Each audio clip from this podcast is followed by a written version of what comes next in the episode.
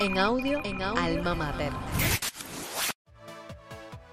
Hola, ¿qué tal? Muy buenas, bienvenidos a Desde el Banquillo, el espacio de la revista Alma Mater dedicado al análisis del más universal de los deportes. Yo soy Arnoldo Miguel y hoy estaremos conversando sobre el partidazo que viviremos este sábado, el clásico Barcelona-Real Madrid.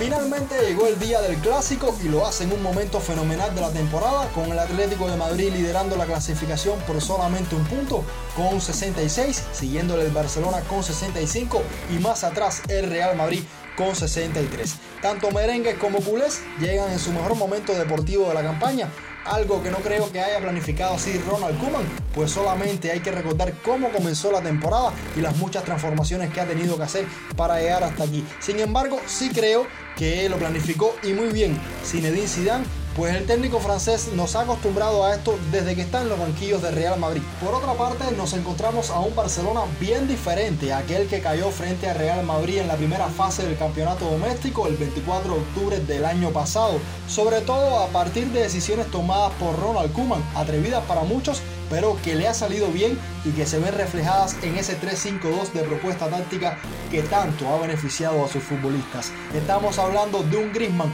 y un Dembélé mucho más metidos en el ataque, jugando un poco más por dentro, de un De de central, participativo en la construcción, de un Pedri fenomenal en la creación, de un Serginho Des explosivo por la banda, de un Mingueza muy útil y por supuesto de otros futbolistas como Lionel Messi o Sergio Busquets que se han visto mucho más arropados. En este sentido, la otra cara de la moneda es el Real Madrid, un equipo al que todo el mundo sabe lo que juega y que apenas ha sufrido transformaciones, quizás más dependiente que nunca a ese centro del campo y con una columna vertebral intocable, aunque por cierto, para este partido le faltarán jugadores como Dani Carvajal y Sergio Ramos por lesión y Rafael Barán por contraer el coronavirus, aunque recupera a Federico Valverde y a Eden Hazard.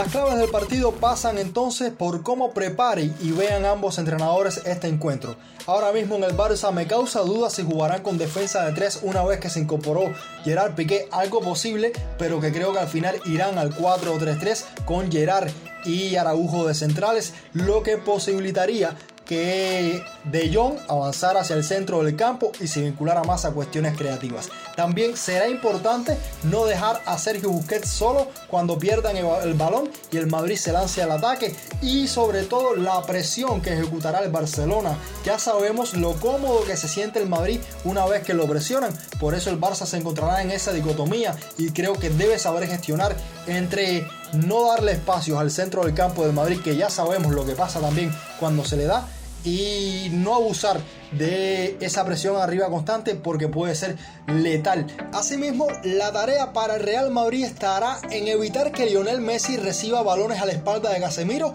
y logre asociarse con Dembélé, Pedri o Griezmann, jugadores que sabemos que tienen un potencial ofensivo enorme y pegadas de cara a portería, aunque cabe decir que Messi no ha sido de los futbolistas ni de las piezas más influyentes en los últimos clásicos por parte del Barcelona. También creo que los de Zidane volverán a defensa de 4 con Nacho y Eder Militao de centrales y que por ahí con la incorporación de Federico Valverde pueden jugar un 4-4-2 poniéndolo de falso extremo o interior y descolgando a Modri dejándolo libre, creo que también puede ser una opción. Dicho todo esto, considero al Real Madrid favorito para quedarse con el clásico, sobre todo por las sensaciones que viene dejando en las últimas jornadas de Liga y de Champions, aunque sabemos acá los pronósticos de nada sirven. Solo me resta agradecerles por haberme acompañado en esta previa e invitarlos el sábado en la noche al canal de Telegram de la revista Alma Mater para analizar y debatir sobre lo que fue este partidazo entre el Barcelona y el Real Madrid, siempre en compañía de especialistas. Hasta entonces, cuídese mucho. Nos vemos pronto.